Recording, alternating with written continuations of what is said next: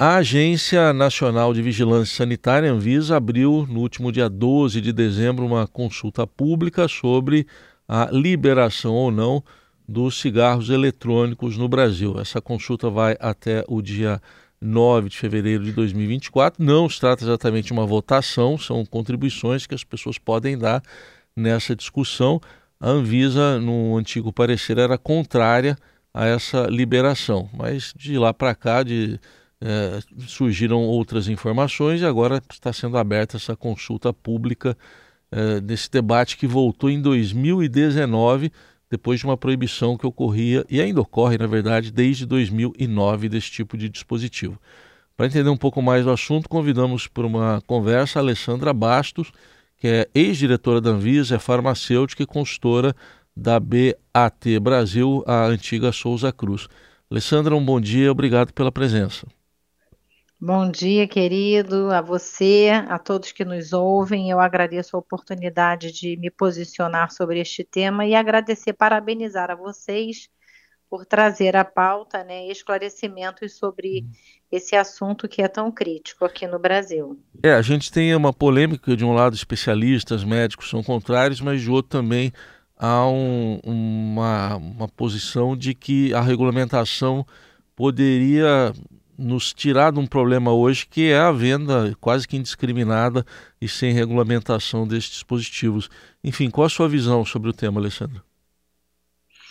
A minha visão é a seguinte, Raster, é, eu compreendo que os médicos e especialistas em saúde, né, eu sou também um profissional da saúde, então eu compreendo quando um médico deseja que o seu paciente pare de fumar.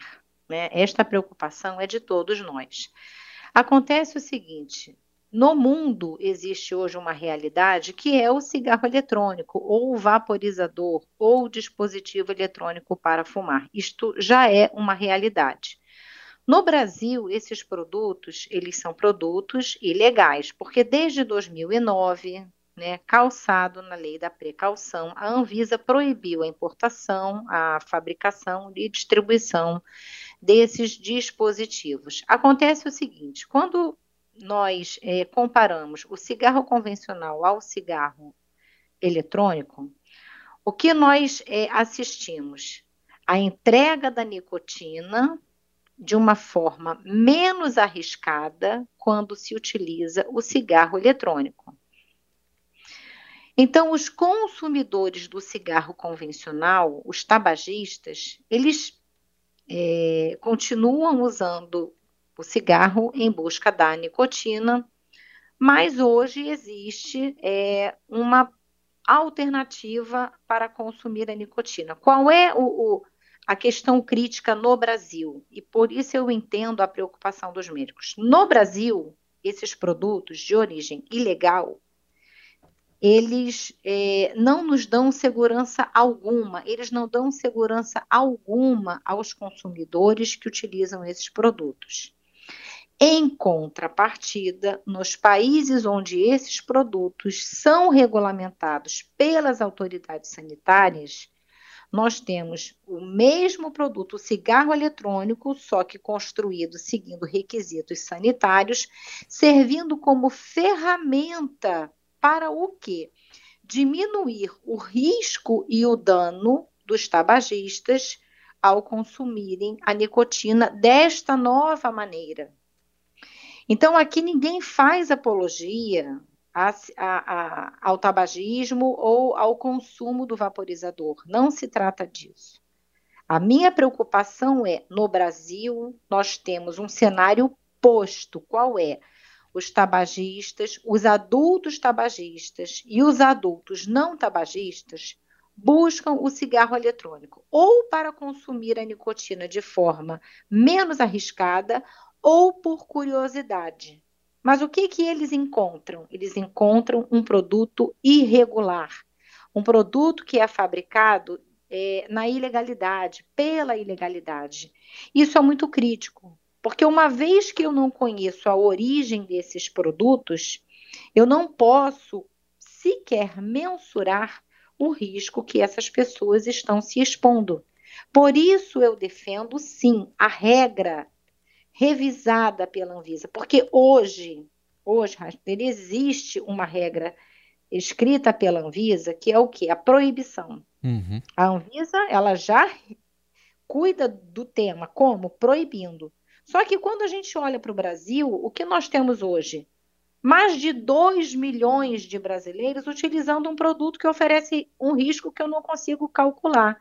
Ora, se esta Anvisa, se a nossa Agência Nacional de Vigilância Sanitária, que é a autoridade máxima em questões sanitárias no Brasil, ela regulamenta o cigarro convencional, que sabidamente entrega nicotina, mas promove altíssimo risco à saúde, por que é que esta mesma Anvisa não deve regulamentar o cigarro eletrônico, já que é um aparelho que também entrega nicotina, porém de uma forma menos arriscada para a saúde do tabagista, do consumidor de nicotina.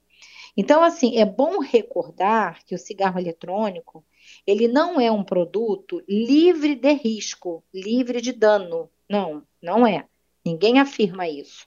Mas no Brasil, é um produto de altíssimo risco e altíssimo dano, justamente porque não existe uma regra sanitária para balizar a fabricação, a distribuição e a comunicação desses produtos. Por isso eu defendo a regra. E me surpreende que médicos, sanitaristas, pessoas envolvidas no tema, pessoas envolvidas na saúde pública, defendam a proibição, uma vez que a proibição ela só nos trouxe agravos. Ela incentiva a ilegalidade, ela incentiva o crime, ela, ela, ela banca a má comunicação sobre o que é este produto, porque um parêntese aqui, muitos adultos iniciaram a utilização desse dispositivo por achar que era um produto inócuo, sem nicotina, Sim. sem nada. O pessoal dizia que era água com essência. Mentira. Muitos jovens consomem esse produto e crianças achando que é uma simples brincadeira, mas não. Esse produto ele oferece risco, mas é um risco é, diminuído quando ele é comparado com cigarro convencional. Ah, e ah. eu só terei, desculpa, o controle ah. disso tudo se eu tiver uma regra. Perdoe se eu te Não, não, não, foi isso. É, agora, no caso do cigarro convencional, tem lá os, as substâncias, os componentes.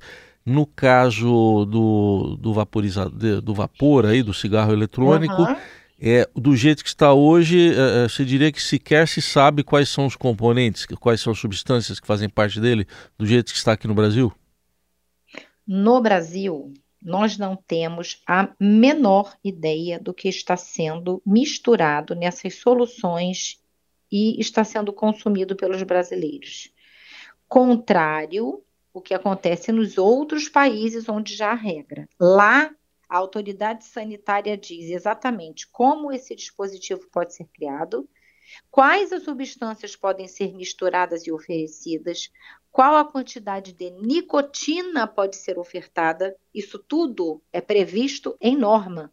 No Brasil, nós não temos controle de coisa alguma. Nós não sabemos nem se é só nicotina que está sendo oferecido ou se há outras substâncias que podem provocar é, é, sintomas e crises, nós não sabemos o que está sendo ofertado. E as pessoas já estão consumindo, esse é o risco. É um cenário posto. Nós não estamos falando de um futuro, nós estamos falando do presente. Nós precisamos cuidar das pessoas que já utilizam esses produtos e ouvir os consumidores. Por que, que o tabagista, por que, que o consumidor do cigarro convencional substituiu este produto pelo cigarro eletrônico? Nós precisamos entender o porquê, porque ele se sente melhor, porque ele respira com, com mais facilidade, porque ele, ele, ele recobra a possibilidade de fazer atividade física, porque ele faz exames e ele vê melhora na saúde dele. Isso consumindo produtos que eu não sei de onde vem. Agora, você imagina se nós aplicarmos aqui no Brasil uma regra como é feita na Suécia, onde o Ministério da Saúde sueco estimula a substituição do cigarro convencional pelo cigarro eletrônico, nós teríamos talvez uma realidade próxima da Suécia, que é o quê? Um país livre de fumaça. Livre de fumaça. Um país que tem menos 41% de é, casos de câncer relacionados à utilização de produtos de tabaco. Então, quando eu aplico essa ideia ao SUS, olha quanta coisa a gente tem a ganhar se nós regulamentarmos este produto e educarmos a nossa população, educarmos o nosso jovem para que ele não utilize nem o cigarro convencional, nem o vaporizador. Porque se hoje nós temos essa realidade dramática no Brasil, onde uma criança, um adolescente entra no celular do pai e da mãe e pede num aplicativo de entrega de comida. Ele hoje tem apelido para o cigarro eletrônico nesses, é, nesses aplicativos. Então, se eu tiver regra, esse jovem ele vai ser comunicado de forma adequada. Ele vai ser educado a não usar nenhum produto nem outro. Porque hoje o que assistimos nas mídias, inclusive, né, adultos fumantes, influencers que usam o cigarro eletrônico ilegal no Brasil e estimulam o uso desse produto de forma indevida. E quem se responsabiliza por isso? Sim. Então, nós não podemos nos omitir diante deste cenário. E a quem interessa? É a pergunta que me causa terror a quem interessa este produto se manter na ilegalidade. A quem interessa? Porque se ele for regulamentado, eu tenho controle da fabricação, da distribuição, da comunicação.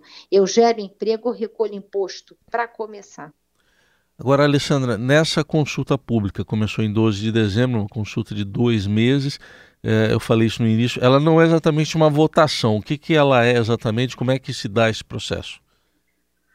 Muito obrigada por fazer esta pergunta. A sociedade brasileira, ela precisa compreender que ela pode sim contribuir com todos os atos da Anvisa. O que é uma consulta pública? A consulta pública sobre os cigarros eletrônicos, ele, ela trata somente da regulamentação desses dispositivos pela Anvisa. A minuta que está lá, que o, o presidente da casa, Antônio Barra Torres, colocou, ela sugere o quê? A manutenção da proibição, com algumas ações fiscalizatórias. Eu, particularmente, não concordo que isso funcione. Como é que as pessoas podem colaborar? Entrem no site da Anvisa, busquem por essa consulta pública, as pessoas vão se manifestar diante é, desta sugestão que a diretoria colegiada apresenta à sociedade. Então, contribuam com suas experiências, contribuam com artigos é, que esclareçam sobre isso, com, é, é, com os relatos dos consumidores, para que esta reflexão seja feita pela Anvisa, para que a Anvisa reveja o seu posicionamento. E aí eu pergunto, sabe? É, quando nós nos deparamos com tantas regras já escritas mundo afora, a pergunta que eu faço, que eu tenho feito sempre que eu posso, será que todas as autoridades sanitárias que regulamentaram este tema, será que elas estão mentindo? Será que elas estão equivocadas? Então, eu, eu, peço que a sociedade, de forma geral, contribua nesta consulta pública, né? No site tem um questionário, você coloca lá os seus dados e pode contribuir. Reflitam sobre isso. É, é, é, muito importante que a sociedade tenha voz nessa discussão, para que a Anvisa tenha dados suficientes para rever o seu posicionamento. Porque continuar proibido é omissão. E para a gente concluir, Alessandra, é, né, é, o cigarro a gente sabe que o convencional tem ali muitos avisos, muitas restrições ali, muitos alertas em relação ao consumo. Sim. Em relação ao, ao cigarro eletrônico, ao sair essa, regulamenta, essa regulamentação, caso ela saia, é, como é que deve se dar esse controle? Quando nós escrevemos uma regra para um produto como este, nós prevemos desde a fabricação, tudo que é feito, né, como é fabricado, quem pode fabricar, como a vigilância sanitária deve fiscalizar essa fábrica, quem pode vender esses produtos, quem pode comprar, quais são os pontos de venda autorizados, qual é o público-alvo, qual é a forma de comunicar. Então, quando a gente imagina uma regra para o cigarro eletrônico, o que eu desejo? Que a comunicação deste produto seja como é a do cigarro. O cigarro, em cada maço de cigarro, vem um alerta sobre o risco que é consumir aquele produto. E eu pontuo aqui outra coisa que eu acho muito importante, porque a nossa Anvisa ela, ela fez um trabalho é, muito de muito peso, de muita relevância quando a gente fala sobre o tabagismo no Brasil. Nós só atingimos os, os, os patamares de controle ao, ao tabagismo, por quê? Porque a Anvisa agiu como? Através de uma regra sanitária para controlar a produção, a distribuição e o comércio do cigarro convencional. Então é isso que me intriga. Se eu tenho uma regra escrita pela Anvisa para um produto que sabidamente tem riscos e danos à saúde, como é o cigarro, né? O cigarro, o tabagismo mata. Se eu tenho um produto né, é, é, que também entrega nicotina, mas que faz menos mal à saúde, né? Mas que oferece risco, por que não a Anvisa escrever esta regra? Para justamente alertar, inclusive no ponto de venda, inclusive na própria embalagem do produto. Isso vem numa regra escrita. Todas essas esses requisitos devem vir na regra. Por isso eu defendo que a regulamentação para este produto venha através da Anvisa com a contribuição da sociedade, principalmente ouvindo os consumidores desse produto, envolvendo os profissionais de saúde que falam e defendem o, o controle ao tabagismo, envolvendo Ministério da Saúde, Ministério da Justiça, Ministério da Defesa, outras instituições que conversam sobre este tema. Isso se trata de soberania, uhum. nacional. Nós não podemos continuar é, é, nos omitindo diante da ilegalidade. Manter o cigarro eletrônico como um produto proibido no Brasil, diante dos números que assistimos, é manter a ilegalidade funcionando e nadando de braçada. E nós não podemos compactuar com atividades criminosas como esta. Nós ouvimos aqui na Dourada Alessandra Bastos, ex-diretora da Anvisa, farmacêutica e consultora da BAT Brasil, antiga Souza Cruz, falando sobre essa consulta pública aberta pela Anvisa, que vai de 12 de dezembro a 9 de fevereiro, sobre a regulamentação ou não do cigarro eletrônico no Brasil. Obrigado, até uma próxima oportunidade. Obrigada e um excelente dia a todos que nos ouvem. Muito obrigada.